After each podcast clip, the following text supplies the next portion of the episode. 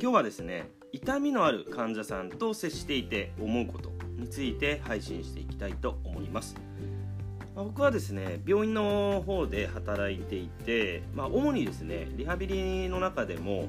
こう慢性の痛み腰痛とかですね肩こりなどが多いんですけどもねそういう症状を抱えた方との関わりっていうのは非常に多いんですね。もうほとんど外来ですね病院の外来でそういう方の、まあ、リハビリにあの携わってる、まあ、リハビリっていう理学療法って言ってもいいと思いますけどもに携わっていて、まあ、痛い人のね、あのまあ、いろんな状況っていうのをね、まあ、かなり経験してると思うんですよね。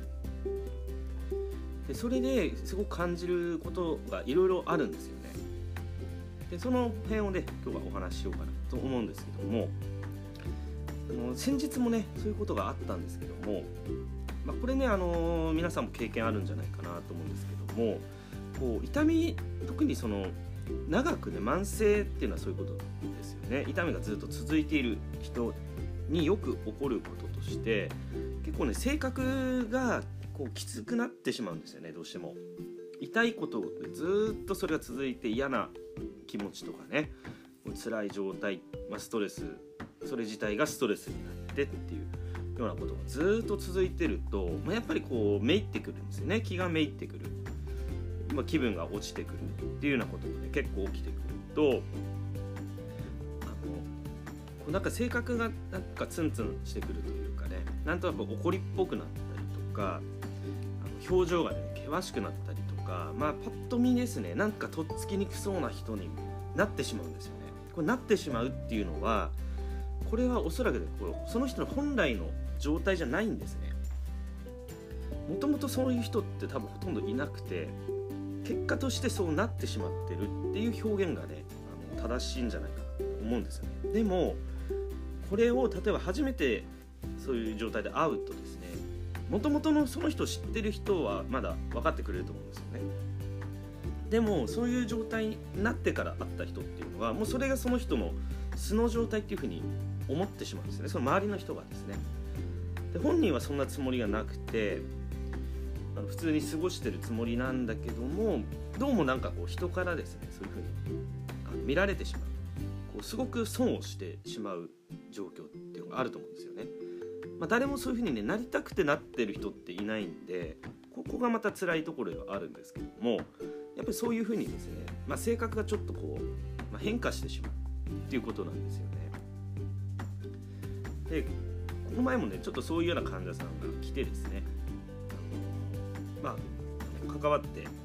治療したらですねだいぶ痛みが楽になったみたいなんですよね。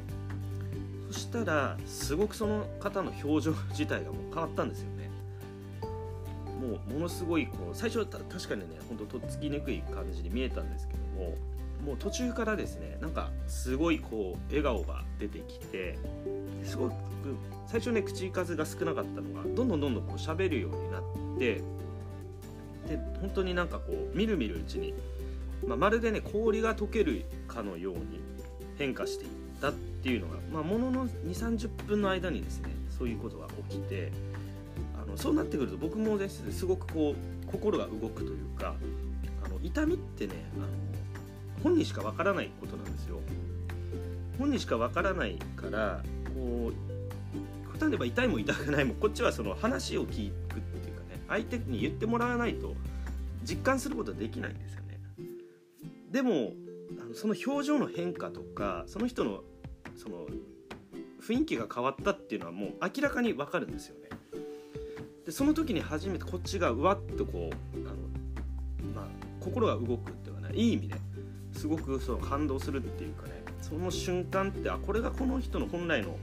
状態なんだなっていうのを気づけるその、ね、変化を目の当たりにするっていうのがね結構大きいことでなんかそこが一番すごい価値があるんじゃないかなっていう痛みを取るっていうこと自体もね本人にとってはそれはもちろん価値があるんですけども結局それによってその人の性格だったりとかね本来の形じゃなくなってしまったものがその氷が、ね、溶けるように戻るっていうかね、まあ、変化するっていうこれがねすごくあのまあ、ある種の醍醐味っていうかね周りにとっても非常に価値があることだと思うんですねそれが家族であって友人であれ、ね、職場の同僚であれでその人がより良いそのパフォーマンスができるようになるっていうことでこれすごい大きいなっていうこと、ね、思ったんですよね。まあ、ということで今日はその痛みのねある方との関わりの中でね思ったことついて配信させていただきました。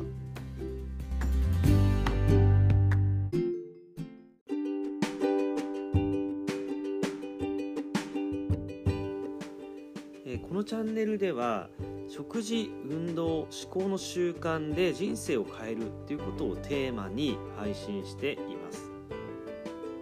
何か取り上げてほしいテーマとかですね。こんなことについて解説してもらいたいとか、まあ、ちょっとこういったことをやってみてるんだけどなかなかうまくいかないとかですね。そんなあのリクエストとかね質問とかお気軽にあの受け付けてますのでもしですねあのご希望の方はあのあのプロフィール欄にですねフォームが貼ってありますのでそちらの方からやっていただいてもいいですし、まあ、Spotify の場合はあの Q&A っていうところでですね質問あの受け付けるようになってますので、まあ、そちらにお気軽にですね入れていただければこの音声の、ね、配信としてあのお答えしていきたいなというふうに思っています。まあ、あとですねあの個別に何かあのプライバシーに、ね、関わるような相談とかであればあの公式 LINE の方でもね受け付けておりますので、ま、これもですねプロフィール欄にリンクの方を貼っておりますので、まあ、あの興味ある方はですね是非利用してみていただければと思います。で公式 LINE の方は登録していただくと腰痛とかダイエットに関するあのお役立ち情報をですね無料で配信登録したらすぐですね配信するようになってますので、まあ、それちょっと興味あるなっていう方は、まあ、そんな感じでもね全然構いませんので、まあ、お気軽に使ってみていただければと思います。ということでですね、ま、これからも、ね、ぜひフォローしていただいてあの聞いてみていただければ、ね、嬉しく思います。